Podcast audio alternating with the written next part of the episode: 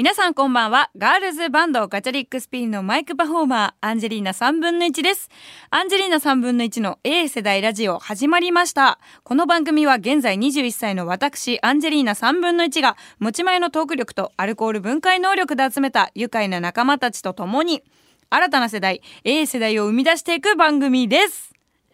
デレレレレン、デレレレレン、デレレレレン、デンデレレレレン、じゃん、ドン、じゃん、ドン、じゃん。今日は夏の締めくくり。怖い話から始めていきたいと思います。ちょっとさ、アンジーが経験したさ、話なんですけど、もう1年ぐらい前かな、その免許取り立ての時に、夜中、まあ道、道路あんま混んでない時間に、親友と2人でドライブに行ったんですよ。でそれももう12時回ってて、まあ、いろんなところ行ってでコンビニとかでちょっとアイスとか食べながら夏にねで「あー美味しいね」とか言って「じゃあもうちょいドライブして帰るか」って言ってこういろんな川辺とか行ったりとかして地元に帰ってきてたんですよ。でその道中に全く人がいなくて人気のないあの道路をこう突き進んでってた時にあの普通に私が運転席に座ってて親友ちゃんも同じタイミングで一緒に免許取った子だったからまあ横で「まあちょっと危ないよ」とか「もうちょっとゆっくり行こう」とか「でここ右折だよ」とかいろいろ指示をしてくれてたのよ免許取り立て同士で。そしたら誰もいない日だよ誰もいない夜横断歩道が青になったんですよ。でピップピップってなってて私普通に止まっててまあで友達も普通にしててみたいな。でその歩道の信号横断歩道の信号が赤になった時もまだ人が渡ってたのよ。でずっと渡っててゆっくりゆっくり進んでいくから私も発進するわけにはいかないじゃない。だからずっと待ってたら友達に「なんで行かないの?」って言われて「え誰も人通ってないんだから行けばいいじゃん。歩道も赤だし車道側の信号も青になってるよ。行きなよ逆に危ないよ」って言われて「えでも人通ってるよ」みたいなことがあって。だからもう行きなよ行きなよって友達にずっと言われてたんだけど私はずっと人が渡ってるのを見えてるからいや人がいるから渡れないよってずっと言っててっていう出来事があったのね。で私の親友ちゃんって結構本当にそういう冗談とか言わない性格だしましてやっぱ車を運転してる身だからそんな冗談なんて絶対言わないじゃん。だから後日その友達に話を聞いたらいや本当にいなかったのに止まるからびっくりしたってなんで赤信号になってその車道側が信号が青になったのに突き進まないかが全然は理解できなくてっていうのを言われてめちゃくちゃ震えたんですよ。でこの時に私が思ったのは名探偵コナンのあの名台詞。人が見ている景色と自分が見ている景色はもしかしたら違うかもしれないみたいな感じのことをコナンがコナンが言ってたのよ。いや私はそれを思い返すわけですよ。だから今私が見ている景色はもしかしたらみんなが見ている景色とは違うのかもしれないってめちゃくちゃ最近不安になって。そんな出来事があってね。今日文化放送来る前に私青山で一人でちょっとランチしてたんですね。そしたら斜め前の席に桑畑理恵さんがいたんですよ。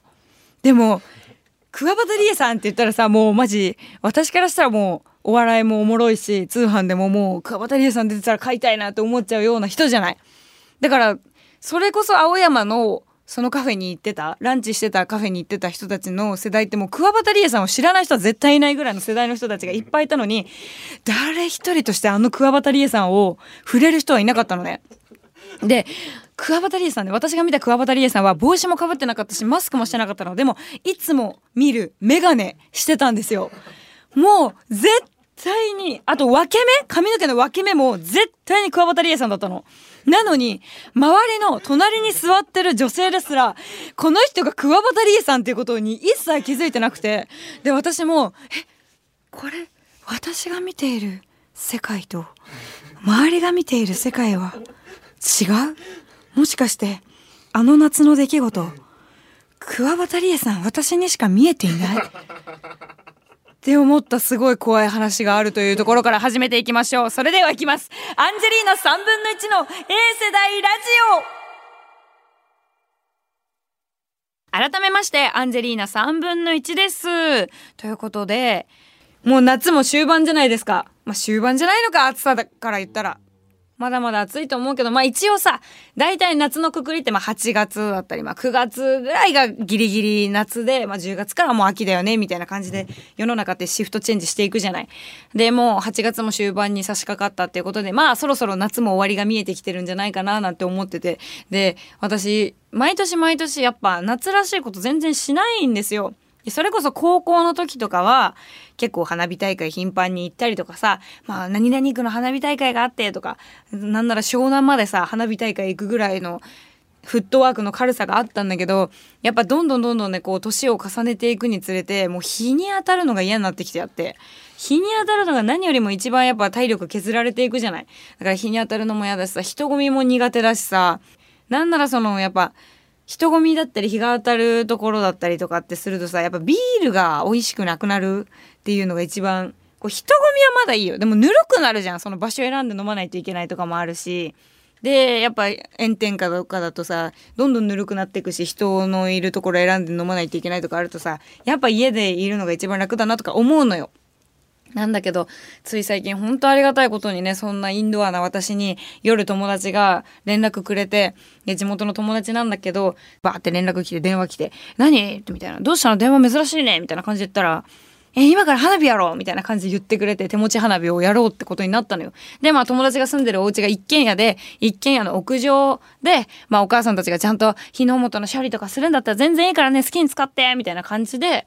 12時半ぐらいかな呼ばれて、まあ地元だし、家もほんと近いし、徒歩10分ぐらいのところで行けるようなお家だから、行って、で、みんなでこう、地元の友達と久々に集まって花火したんですよ。もうそれが本当に今年の夏最高の夏の思い出になりまして。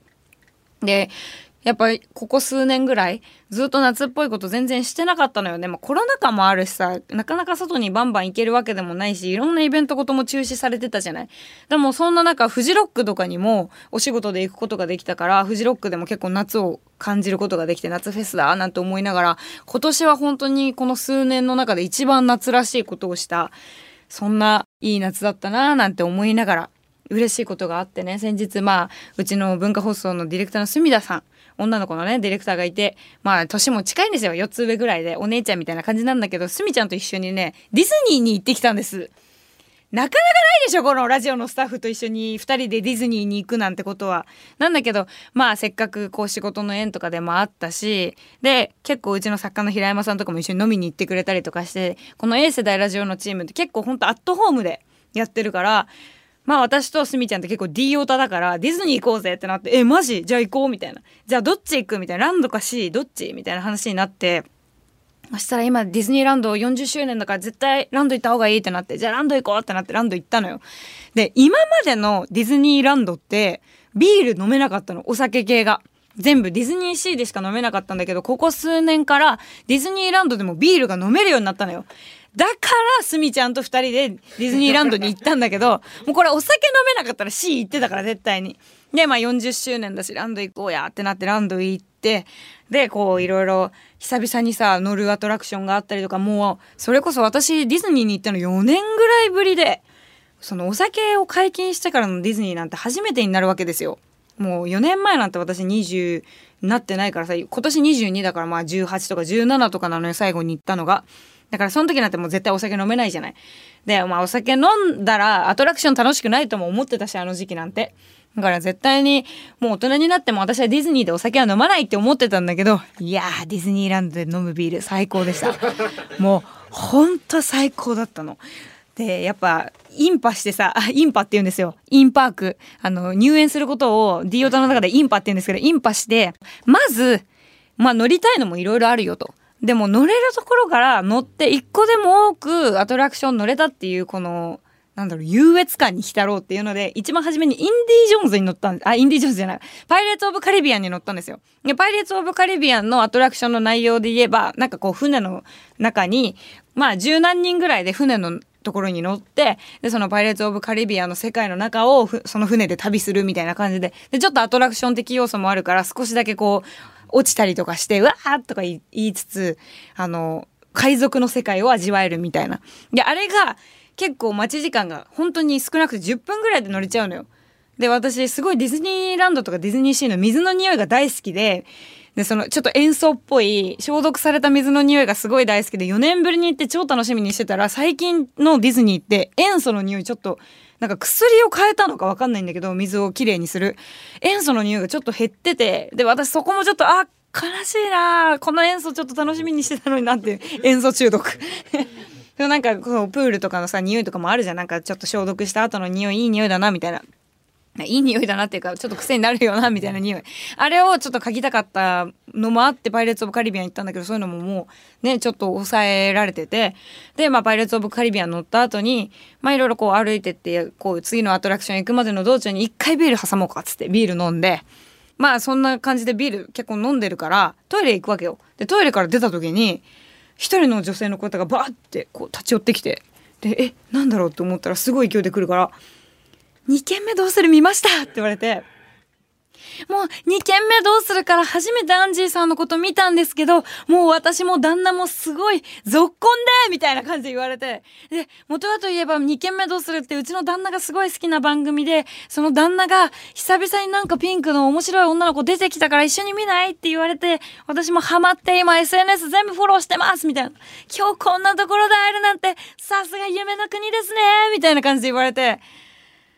ここか。って思って。ここで会うか。って思って。まあ確かに夢の国だからって思って。私も「ああいやそんなそんなこんなありがとうございます」って言いながらちょっと照れくさいなって思って。ありがとうございます。って、まあ、引き続きぜひバンドの音とかも聞いてもらえたら。って言ってそこはもう抜かりなくちゃんとバンドの宣伝をして。もう離れたんだけどもうそうやってさ夢の国でも話しかけてもらえるようになったのもやっぱ嬉しいし。でまあそういう一件があってその後もこうアトラクションちょいちょい乗ったりとかしてもう夕方ぐらいになったら結構パレードとかもバンバン始まっていくからそのタイミングでちょっとレストラン入ってちゃんとお腹満たそうっていうのでレストラン入ったのよ。でもやっぱもうずっとビールとか飲みながらつまみとかもずっと食べてるからあんまりすごいお腹が空いてないわけね。だからじゃあチキン頼むかってなってまあよくさディズニーでは有名なさちょっとこうターキーみたいなチキンがあって、まあ、結構味も濃くて美味しいのね。私いつもそれもう子供の頃から食べるの大好きだったんだけど、じゃあもうさ、そのターキーみたいなやつ頼もうよって言って。で、ちゃんと椅子のあるレストランみたいなとこ入って椅子確保して、で、ターキーじゃあ1個お願いしますみたいな。で、あとこの飲み物これで、みたいな感じでお願いした後に、あ、ターキー1本じゃ足りねえなと思って、じゃあすいません、ターキー1本追加でっ、つって2本頼んで、お酒も頼んで、みたいな感じで、で、席に戻って、で、その後に、不便なことに気づくわけよ。もうターキー1本ずつ食べればいいんだけど、食べづらいのよ。やっぱあのターキーって骨が結構がっつり入ってるから。で、じゃあすいません。ナイフとフォークもらっていいですか？ってお声かけしたらキャストさんが「ああもうもちろんです」って言ってもうすごい神対応でナイフとフォーク持ってきてくれてで私がおもむろにそれを切り出すわけですよみんなが一口ずつさこうすみちゃんと私が一口ずつ食べられるようにこう小さくこうやって切って切って切ってってやってずっとやっててでもなんかあのゴロゴロチキンのおつまみみたいな感じで なんか小さい一口状のおつまみにカットしてやってチキンがくるまってる紙をビャーンって破って開いてお皿みたいにしてその上にこうバーって置いてで私が頼んだポップコーンとかもあったのね。自分でポップコーンケース買ってポップコーンも買ってたからそれもバーってその紙の上に開いてで宴会みたいなの始めてたらもうキャストさんがドン引きだよね。もう えディズニーのチキンでこんな風に食べる人いたんだみたいな。あれって相場大体こう噛みついて食べるのがあの醍醐味なのにこの人たちは切っている。女の子2人で来るディズニーだとは思えないってぐらいこうどんどん食べたり飲んだりしてるわけよ。もしよければあのナイフとフォークをもらってチキンを切ってちまちま食べながらビール飲むのが一番最高なのでぜひそれ試してもらえたらと思うんだけどもうそういう風にねいろいろ食べたりとかしてパレードも始まってで終わったぐらいの時間にすごいいっぱいいっぺんに混んできてレストランもとかも結構人がバーって来ちゃってじゃあ私たちはもうそのレストランから出てまたアトラクションのロッカーつって最後スプラッシュマウンテン乗ってびしゃびしゃになって帰ってくるんだけどもう私もさぬいぐるみ大好きだしすみちゃんもぬいぐるみ大好きでさシンバのぬいぐるみを連れてきてたのよすみちゃんが。で私はあのクマのチェタ。いつも一緒にいるクマのぬいぐるみのちっちゃいチェタを持ってってで縫い取りとかをしてで私がそのクマのチェタを持ってることにキャストさんも引くよね普通に。あすごいすごい自分自前のぬいぐるみ。このオリエンタルランドでいっぱいぬいぐるみ売ってるのに自前なんだっていう感じで惹かれながらもなんかあのなんかチェタ可愛いですよねとか言ってこうキャストさんとかに手振るともうみんな快くね「あどうもこんにちは可愛いクマちゃんですね」とか言ってみんな手振り返してくれたりとかしてさすがディズニーランドって思って。まあなのでね、ディズニーに久々に行って、お酒も飲むことができて、なんか大人を感じながらディズニーに行く楽しさっていうのをもうまた改めてこう感じたし、お父さんたちがさ、ディズニーシーに行く時にさ、結構お酒を飲む人だったのよ。で、あんまりアトラクションに乗ってくれなくて、私すごいそれが嫌だったの。お酒飲むディズニーって。で、それで結構トラウマがあったのよ。トラウマっていうか、なんかお父さんたちってお酒飲んだら全然アトラクション乗ってくんないなとかも思ってたんだけど、あれは分かった。お酒飲むとね、三半規管がやられるからね、あの、スペースマウンテンが結構しんどかったんですよ。あんな余裕のアトラクションなのに、もうスペースマウンテン乗ってて口開けてるだけでカラカラになるし、水分補給だと思ってずっとビールしか飲んでなかったからもうカラッカラなのよ、それはそれで。だからなんか大人になったら、お酒を飲むようになったら、そりゃアトラクションの頻度も減っていくよなと思いつつ、まだ20代なので、えー、この後もね、もしディズニー行く機会があったら思いっきりアトラクションも楽しみながらお酒のペースも考えて自分の最高なディズニーのやり方を見つけたいと思います。それではコーナーに参りましょう。こちら。アンジーの全国テクテクツアー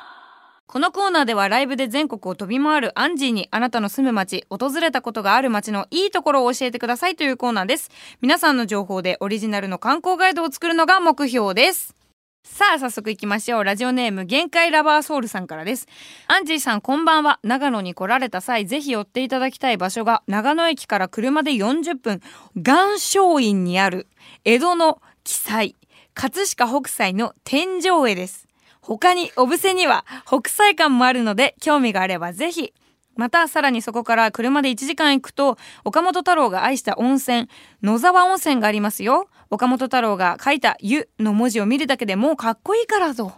ありがとうございます。すごいな。車でうわかっこよいね北斎。北斎地元近いんだよ。近いよな多分。そう近いのよ地元が。下町なのよ北斎も。だからよく子供の頃に両国に葛飾北斎店っていうのがあってそれよく行ってた親と。だから北斎の絵と共に育ってきたんですけど私。北斎かっこいいよね。本当に何歳になっても色あせないさ。それこそ私が生まれるもうはるか何百年前じゃん。この作品を生み出してるの。でもやっぱいまだいまだにやっぱ葛飾北斎は本当に素晴らしい絵描きだったっていう風に言われるっていうのは本当にすごいし私もさやっぱこうやって音楽っていう形でアーティストをやってるけど100年後までさ語り継がれるような作品ってさ並大抵のもんじゃ作れないよ。だからなんか自分たちも楽曲とか出す時にさいつかこれがずっと先の何十年先の子供たちとか未来のある人たちがこう聞いてあの時こんな曲あったんだねって言ってもらえるような楽曲たちになっていったらいいなと思いながら毎回こう曲とか書いていくんだけど北斎の絵はかっこいいね。天井絵ってさ天井に描くわけじゃないよね。描く時。書く時って書いてから天井にガンってつけてんのかな？天井上見ながらやってんのかな？だとしたらさ北斎さんさめちゃくちゃ首痛かっただろうね。上見てやってたらね。あれ固定で同じ位置に首あるってほんとそれ以上にしんどいことないからね。新幹線とかさ乗っててもさ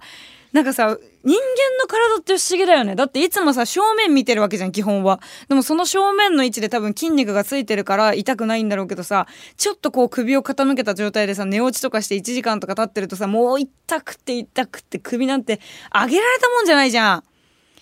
だからさ、このもしかしたらずっと生まれてからこの方、この首斜めのままで筋肉つけてたら痛くないのかもしれないけどさ、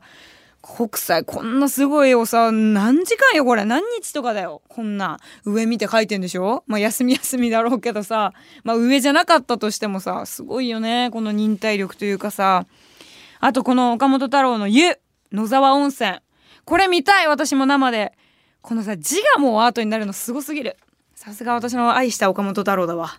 岡本太郎のさあの本の中でさあるんだけどさそのなんか字もアートにするみたいななんかまあこれアンジーのちょっと言葉で書いちゃってるから本当のタイトルは多分違うんだけどその字すらもちゃんとアートに変えていこうっていうそういう作品本があってそのそれこそ愛だったり夢だったりっていうのは普通に書いてるんだけどやっぱ岡本太郎が書く字って独特でその人にしか出せないものっていうのが全部詰まってる。だからこの岡本太郎の野沢温泉で書いてるお湯の湯っていう字も湯なんだけど絶対岡本太郎だよねっていう字なんだよね。だからその文字ってやっぱさ人格をすごく表すとかもさすごい昔から言われてるけどさ本当にこの一文字でもここまでアーティスティックでここまで生きた証とか岡本太郎っていう人物を表現できるってやっぱりすごかったんだよなって思うよね私の愛した岡本太郎は。何回言うんだよっていう。いや本当岡本太郎大好きでねもう本当生きてたら一番会いたい人だったんですよ岡本太郎が。でもまあねもちろんさこうもう亡くなってしまったからさそんなことはそんなわがままも絶対に通用するわけないんだけどでもだからこそせめて岡本太郎の作品に一時でも多く触れて岡本太郎のマインドっていうのを心に飼いならしながら人生強く生きていこうかなって思ってるんです。本当岡本太郎はね私が生まれる前に亡くなっちゃいましたけどあの人がね亡くなった後にもその後に誕生したアンジェリーナ3分の1っていう人間の人生をどこまでも支えてくれてると。これがアートとかその音楽とかもそうだし作品の素晴らしさなんですよね。いい締めじゃない？ありがとうございます。もう一つ紹介します。ラジオネーム新カニッコゆっちさんからです。アンジーちゃん皆さんこんばんは。僕の住む町神奈川県相模原、えー、県内では横浜市川崎市に続いて3番目の政令都市ででっかい町です。今回紹介したいのは小田急線の相模大野駅のすぐそば。その名もアンジーカフェというカフェがあるんです。外には洋画や音楽のポスターがびっちり貼ってあって店内が見えず開いた扉を覗いても薄暗くてやっているのかやっていないのかもわかりません。口コミを見ても異空間などと書かれていて、とにかく怪しさ全開なのですが、お客さんがよく店から出てくるので、おそらく人気のカフェなのでしょう。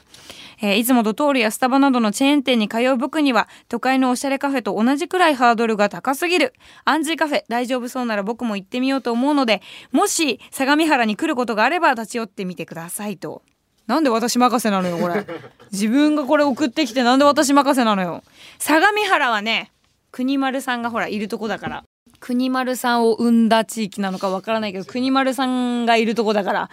相模原は結構行きたいなって思っててで国丸さんとこう話してる時も相模原のねこのお店は美味しくてね焼肉だとこういうとこがあってねみたいないろいろ教えてもらえるからいつかねちょっと相模原飲みしたいななんて思ってるんだけどやっぱさ国丸さんってこっちが出向かなきゃもう来ないやん。なかなか。もしかしたら来てくれるかもしんないよ。その文化放送で国丸食堂終わった後とかさ。でも国丸食堂終わる時間から飲めることなんてなかなかないのよ。なのに飲むからね国丸さん。でこの前もさ私がさこう文化放送でさ国丸食堂終わるぐらいの時間にさ収録が珍しくそのタイミングであったから普通にこう待っててさ国丸さん出てきたらじゃあ挨拶でもしようかなと思ってたらさこう出てきて「おアンジ飲んでいいんだよ」みたいな感じで言われて「であいやこの後収録で」みたいな「国丸さんいるって聞いたからちょっと挨拶しに来たんですよ」みたいな感じで言ったら「おどうだこの後飲むか」って「いや今から収録なんだわ」つって話聞いてるおじいちゃんって思って。おじいちゃん話聞いてないでしょと思って。いたんだけど、そうだからなんか、いつかね、ちょっとこの相模原にも行きたいななんて思ってるから、その際には行きたいなとかも思うけど、なんか照れくさいよね。あ、なんかミュージシャンとかやってんのみたいな感じでもしさ言われちゃったらさこの見た目だからやっぱミュージシャンとか美容師って言われることが多いんですよ。で、その美容師って言われたらもうやむを得なく私もミュージシャンって言っちゃうので、アーティストやってますみたいな感じで。だからそうなるとさ、え、なんて名前なのって言われるじゃん、絶対。ガチャリックスピンのアンジェリーナ3分の1ですって。え、みんなになんて呼ばれてんの？アンジーです。あ、だから来たのとか言われたらもう答え合わせやん。答え合わせみたいな生き方してるやん、これ。でも、ちょっと気になるのは結構ねお店の中がレトロなんですよ。でローリングストーンとかのポスターも貼ってあるしあノラ・ジョーンズとかも貼ってあるよ。すごい。ほんといろんなロックスターのポスターが貼ってあってで結構ねレトロです。お店の中は。ハイネケンの瓶置いてあるよ。ここハイネケン扱ってるわ。ありがたいね。私あのビールで結構好きなのは日本の国内だとあの黒ラベルが一番好きなんです札幌の。で海外のだとあのやっぱハイネケンだったりとかあとなんだろうハートランドとか結構好きでで結構そのハートランドとかハイネケンがまあハイネケンは大体のお店で置いてあるかな。ハートランドって結構お店によっては置いてないところもあるんだけど置いてあるとこだともう必ずハートランドでって言いますね。あとバドワイザーもいいね。あビールうまいね。今日ビールの話しかしないね。でもなんかねすごいレトロで素敵なお店なので行ってみたいな相模原遠いよ。今じわじわ来たけど。国丸さんすげえな。こっから文化放送通ってんでしょ。相模原って何時間よ電車で？1時間半とか。急行みたいな。2時間もかかんの？そりゃあれだね。夜飲むってなったら泊まるわ。国丸さんって泊まる人なんですよ。夜飲むってなったらもう相模原に帰るのがめんどくさいから泊まってくってタイプなんだけどそりゃそうなるわ。2時間電車乗ってらんないもん。でもここす こうなんかさ最近おばさんだよね私喋り方がねほんと危ないよね気をつけようでも本当すごい素敵なお店だからねぜひ邦丸さんのいる土地に行くことになったらここ行ってみようと思いますありがとうございます各コーナーへのメールは受付メールアドレスアンジーアットマーク JOQR.net までお願いします。アンジーはアルファベットで ANG です。メールの件名にお泊まり会テクテクツアー弱敗者と書いてお送りください。アンジェリーナ3分の1の A 世代ラジオそろそろエンディングのお時間が近づいてきました。11月18日は日比谷野外大音楽堂でワンマンライブが開催決定しています。一人でも多くの方に私たちの音を生で体感してもらいたいです。7月にリリースしたニューアルバムダブルをたくさん聴いて、11月18日野音に来てもらえたらと思います。よろしくお願いします。そして8月と9月の福耳に私アンジェリーナ3分の1と林家太平さん、ツーショットで表紙になっております。福耳いろんなところでね配布されていると思うので、えー、ぜひぜひ見つけたらゲットしてください。よろしくお願いします。それではアンジェリーナ3分の1の A 世代ラジオまた来週お会いしましょう。バイバーイ。